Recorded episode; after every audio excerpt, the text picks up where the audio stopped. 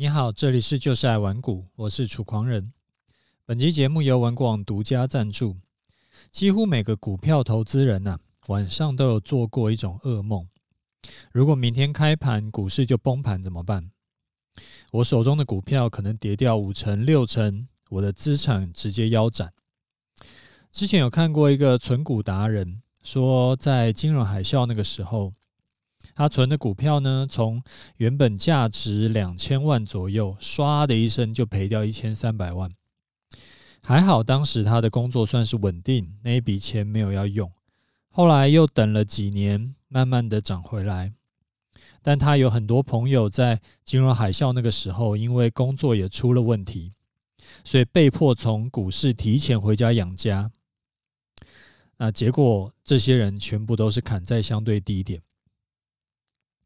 像金融海啸这种崩盘呢，未来也是一定会发会再发生的，什么时候发生而已。所以你只要还留在市场中，你就一定会再碰到。我说一定。像二零二零年的崩盘呢，到现在已经两年多了，而且上次呢，其实很快就涨回来，所以筹码还没有洗，还还没有来得及清洗干净。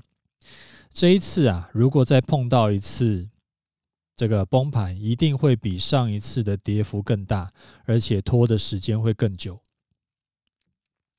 那既然一定会碰到，你遇你应对的好，股灾以后你的资产会是你没有应对好的十倍以上。好比说你有两百万好了，在崩盘以后你做得好，你可以一次冲到可能五百到八百万。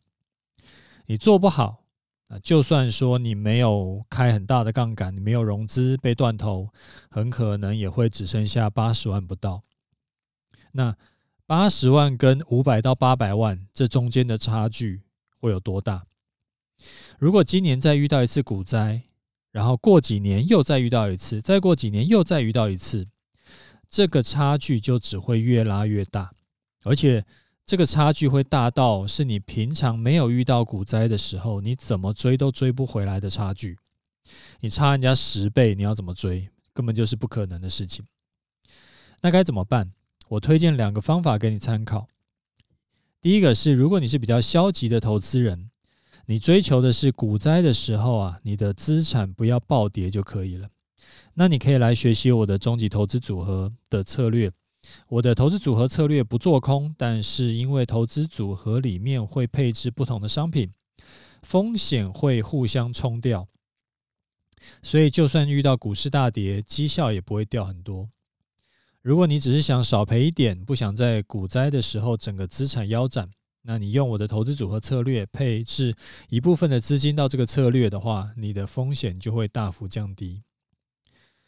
那如果啊，你是比较积极型的投资人，你不只是想要在股灾时不要受伤，还想要趁股灾时大捞一笔，赚到五倍、十倍的获利，那你就很适合加入大黑马机械化交易社团去学习。因为黑马社团呢，它教的是多空双向的期货程式交易。当股灾暴跌的时候，其实绝大多数社团学员都是赚很多的。那赚很多可以到多多，你如果没有做过期货，你可能没有概念。我大概简单的算给你看哈，例如说台股出现暴跌啊，从一万八跌到一万好了，跌了八千点。如果你是做一口大台指的话，那就是一点两百块，所以八千点乘以两百就是一百六十万，这个是你做一口大台的获利。那一口大台呢，它的保证金只要十八万多，所以你等于是用十八万赚到一百六十万。当然了，这样子的算法有点简略。好的策略我们根本不会这样做，而是会多分散几个策略，然后那个杠杆也不会跳，也不会开那么高。那我只是简单举例说明一下，像两千零呃二零二零年这种先大跌再大涨的行情。黑马社团学员呢，几乎都可以赚到两百趴到四百趴以上的获利，所以你只要年初你投入五十万，你年底就可以是拿回一百五十万到两百五十万，其实很开心。那最后提醒一下，黑马社团限时优惠，只到三月三十一号，礼拜四，隔天呢会涨价三万到九万八千八，所以你错过的话会很想捶心肝。好，那我们今天来聊一个呃很可怕的事情。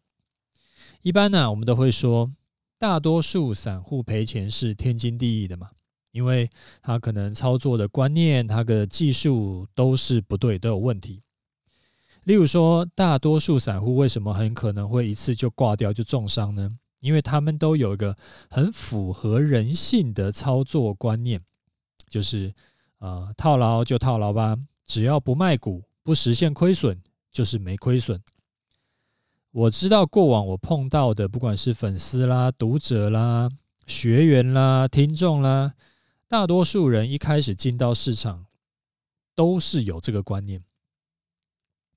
但是我没有办法去统计说这是不是一个普遍现象，还是说我刚好遇到的都是这样而已。那这边提一下，为什么说套牢不卖，赚钱就卖是非常符合人性的？因为行为经济学里面呢，有一个前景理论可以解释，在确定收益跟赌一把之间，大多数人会选择确定收益。那对标到投资上面，就是你账面上已经有获利了，你现在卖掉就是确定收益。你如果不卖掉，就是赌一把，要赌一把之后的走势。那这个时候呢，大多数人都会选择有赚就卖，落袋为安。那在呃另外一种情况叫做确定亏损跟赌一把之间，大多数人会选择赌一把。对标到投资上面，就是你账面上被套牢了，你现在卖掉就是确定亏损。你如果不卖掉，就还可以赌一把，说未来是不是可以反弹上去，可以让你解套。这时候大多数人都会选择赌一把，就是套牢不要卖。那现在还真的有人去做了这个统计。美国啊，有个行为经济学家叫做巴伯。他就针对这个台湾台股的散户去做研究，是是台股没有错哈。他特别人家特别跑来统计台股投资人，然后呢，他就发现多数的台股散户，他真的是这个样子。巴伯呢，他目前是在呃这个加州大学任教，他在二零零七年有发表过一篇论文，叫做。积极投资人倾向于避免认赔，然后来自台湾的证据。那这一个这一篇论文呢、在全球呃学界有超过两百次的引用。然后这边再岔题一下，你时常会听到我在讲行为经济学，比较少，我比较少聊这种传统经济学。这是因为传统经济学有个大前提是人都是理性的，他会做出最符合。利益的举动，但是我们都知道，其实人不是理性的。很多时候是这样，我明明知道我应该这样做，但我就是做不到，或者我就是不想这样做。尤其在投资市场中更是明显。简单来说，行为经济学啊，它是结合了传统经济学的理论，再加上一些什么心理学啦、认知科学啦，然后再加上社会环境影响等等多重的因素，等于可以说是一个实战派的经济学。好，我们再回到那篇论文，整篇论文呢，它的一些论述啊，你看过以后你会觉得很熟悉。为什么很熟悉？因为这些鸟事就是天天发生在你我身上。但是差别在于，这个论文它呃用一个比较，它有去研究，所以它有去统计，然后它有精确的数据来解释散户为什么会亏损，他是做了哪些事情。那接下来我跟你分享他这个论文的三个重点。第一个呢，是高达百分之八十四的台股投资人，他卖掉赚钱股票的速度比卖掉赔钱股股票的速度更快，所以就是不卖股就没亏钱的那个我们刚刚讲的那件事。那这个会有一个什么影响？因为百分之八十四这个比例真的超级高的啊，这个让我想到一个梗图，就是那个。那个梗图是讲说，哎，很多散户都很纳闷呢，为什么那些主力总是会盯上我？只要我的这个持股不卖，然后它就一直往下跌，然后只要我一卖掉，那持股就很容易马上往上喷。难道这个我的资金、我的影响力有这么大，主力要跟我对坐？那散户啊，没有在卖股的时候，通常都是啊，他在被套牢了，然后他在凹单嘛。他希望有一天呢，他可以这个可以转正，可以反弹上来，可以解套。所以我只要不去实现亏损，我就没有亏损。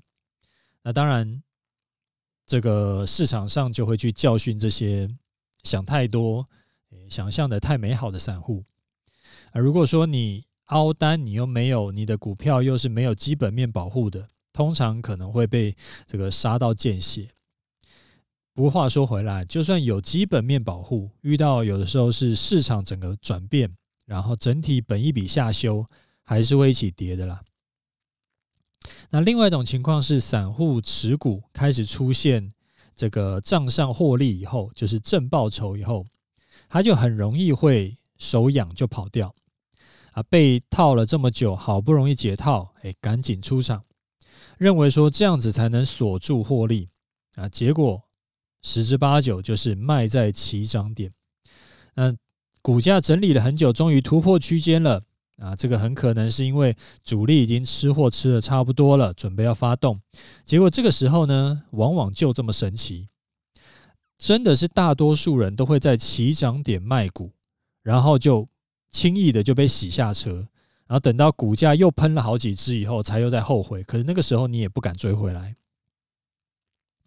所以比较好的做法是在还没有进场以前，就要先拟好你的交易规则，然后就照着规则操作。像我的示范单一直都是这个样子嘛，就提前我就会先讲，说我预计怎么做，然后就真的是盘中的时候，就是该进的时候进，该出场的时候出场，不管是停损还是停利，反正就是淡定的出场。啊，这个是第一个研究。第二个研究呢？也很有意思。他说啊，当台湾的乐透彩的头奖头奖的金额啊超过五亿新台币的时候，就会有一些热门股成交量会减少，减少的幅度呢，最高会来到百分之九点一。追逐热门股有好有坏。那如果说你是刚好有波段行情，那追热门股的话，你就有机会是买高卖更高。但是如果最近的盘是以盘整盘为主，它没有一个明显的主流类股的话，那个类股轮动太快，就会出现这种今天追热门股，结果明天就套牢的鸟事。但是不管怎么算，追逐热门股的做法都可以归类在投机。那乐透当然也是一种投机，呃，你要说它是做公益也可以啊，但是我们我觉得是投机啦。那之前有分享过，有一个叫乐透心理，当大家看到乐透的这个头奖奖金越来越高的时候，就会突然，诶，开始幻想说自己的获奖几率会大大提升，然后呢，所以他就会想要拿出更多钱去加码在乐透里面去赌一把。那事实上，乐透这个东西啊，就是你只要有学过统计学的人，基本上你都不太会去买。那买乐透也是另一种的认知偏误啊，这叫做迷恋小概率事件。这个有机会再说。巴博的研究啊，他是说，呃，他发现通常乐透奖金创下高额的奖金的时候，热门股的投的成交量都会缩水。这其实就代表说，原本要去追热门股的资金呢、它很可能就流向了要去乐透包牌。当这个两这两者都具有投机赌博的成分的时候，那当然很多人就会觉得说，哎，我干脆就把钱去赌在这个，我只要中奖一次，我可能就这个财富自由的这种乐透彩。所以研究。因此而认为啊，就是台湾人追逐热门股的时候，他不是说赌性坚强，觉得自己运气好，能够赚到一波大的，就是可能过度自信，认为自己可以买低卖高，结果行情不配合，就很容易被套牢。那这个研究结果实在很悲剧，因为做投资应该是可以很科学、很数据导向的，结果他搞得跟赌乐透一样，那当然铁定死的嘛。好，第三个呢，叫做非理性效应。那研究发现呢，投资人在前一次获利以后，下一次投资、下一次出手啊，就会变得更有自信、更大胆，很可能会加码投入，然后他就准备承受更大的风险。这其实，呃，也是那个就是新手运、新手运理论啊，就是。新手都会觉得说投资很好赚，然后呃，而且很多的这个新手一开始进去的时候，就会因为都搞不懂嘛，所以会比较小心，然后他就会去听一些这个经验，然后也比较虚心，想要说这个反正我不懂，我就听一下这些老手跟一些高手的经验，那我比较保守、比较稳健的去做。那当然，那既然你是比较保守、比较稳健的去做，那你。自然是很有可能可以赚赚一点钱嘛，就赚钱几率会比赔钱几率高。但是赚了钱以后呢，就会像我们刚刚讲的，就是这个非理性效应就套在他身上，他会觉得说，哎，原来投资也不难嘛，原来赚钱真的是这靠投资赚钱，原来是很简单的事情。所以也许赚到第一次、第二次以后，他就觉得说，哇，这个我就是天选之人，我就是少年股神。所以他就开始加码，他就开始这个呃，就是哎开杠杆，然后越开越大，然后越来越贪心，想说我干完这一票我就退休了。那但是其实整个投资市场太复杂了，所以说他根本就是还搞不太清楚状况。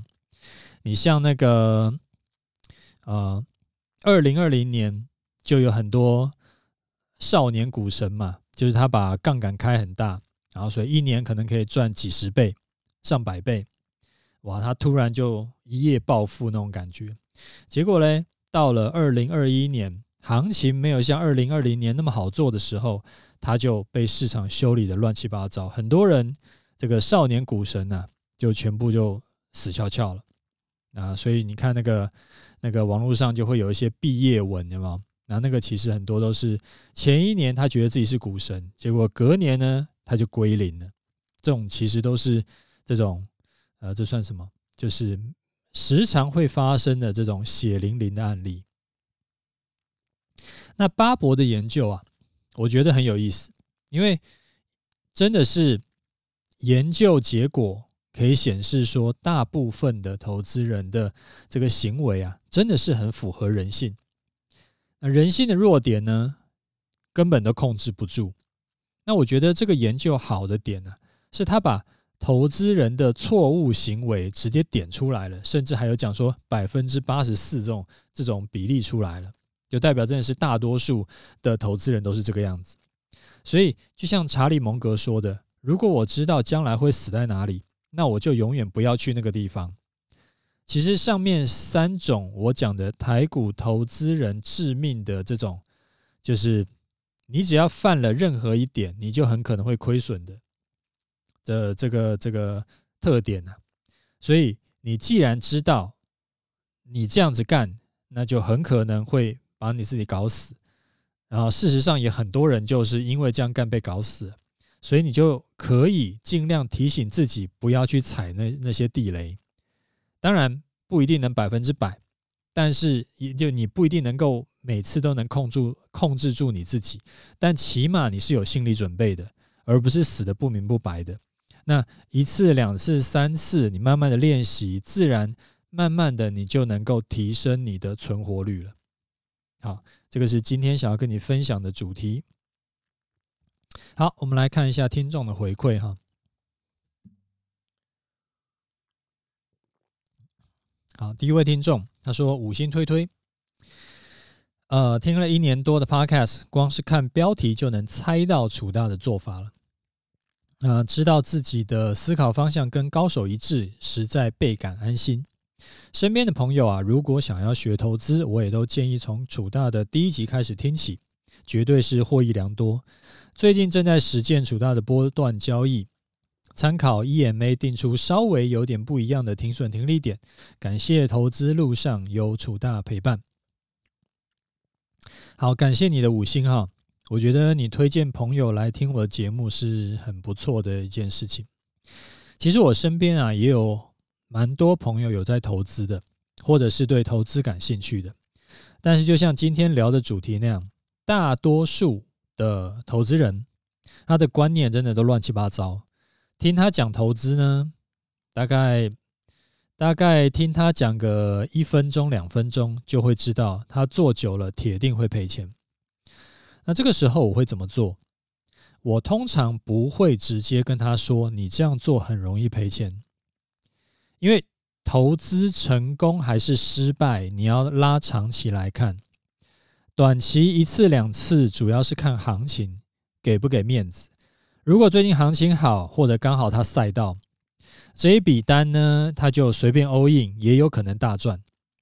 但如果我劝阻他说这样做很危险，你不要 all in，然后他听了我的建议，停手不做，或者是减码做，结果刚好这档股票喷了三五倍。那他铁定会恨死我。那而且有趣的是什么？有趣的是，就算这一档股票真的是跌的，我说对了，诶，他也不一定会感谢我，他只会觉得这个这个都是他自己的这个英明神武的决定。这叫做这叫什么？基本叫什么？呃，基本偏误啊。那个反正就是，诶。有一个心理学的那个心理学的那个那个那个那个偏误是在讲说，认知偏误是在讲说啊，反正啊有好的结果都是我自己的功劳，然后如果有不好的结果都是别人害我的，基本归因谬误了。我想起来了，叫基本归因谬误。所以呢，在我多次的好心没好报之后。我就学聪明了，就算我知道这样子做啊，绝对是赔多赚少，我也只会含蓄的暗示一下哦，你这样做可能会有一点风险哦，你不妨多评估一下哦。但是我不会讲太多。那后来呢，我遇到来问我看法的朋友，我就干脆直接讲说，你可以的话，找时间去听一下我的节目，会对你有帮助。啊，这样子做的好处是我节目啊。可以给他很多这个正确而且相对安全的观念跟操作技巧，但是我不会针对他现在正要操作的股票给建议。那这样子的话，诶，等于是对我来说风险比较低。那如果他有认真去听的话，对他也会有帮助。不过讲是这样讲，其实大多数人还是懒，就真的是懒。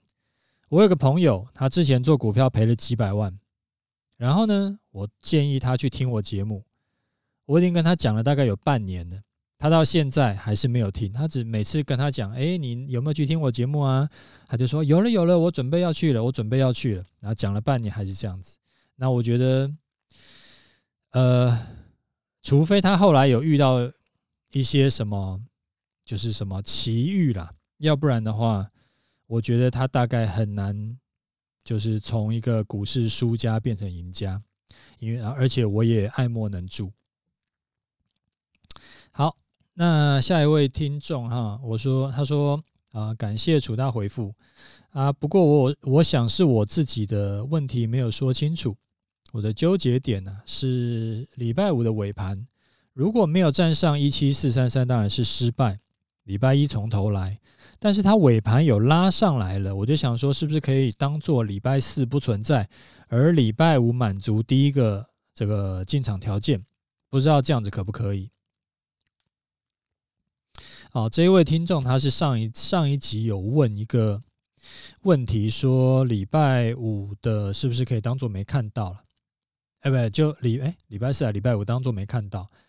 那我自己是不会这样做了，因为为什么？因为既定的操盘策略里面没有一个东西叫做当做不存在这件事情。所以，如果要用这一套操策略操作的话，就不能选择性的做，就是我不能说我想用的条件我就用，我想忽略的条件我就忽略，那就等于是没有在照策略做嘛。那你操作的稳定性也就没有了，甚至是你要检讨这个策略，你要优化它，你都你都不知道该从何检讨起。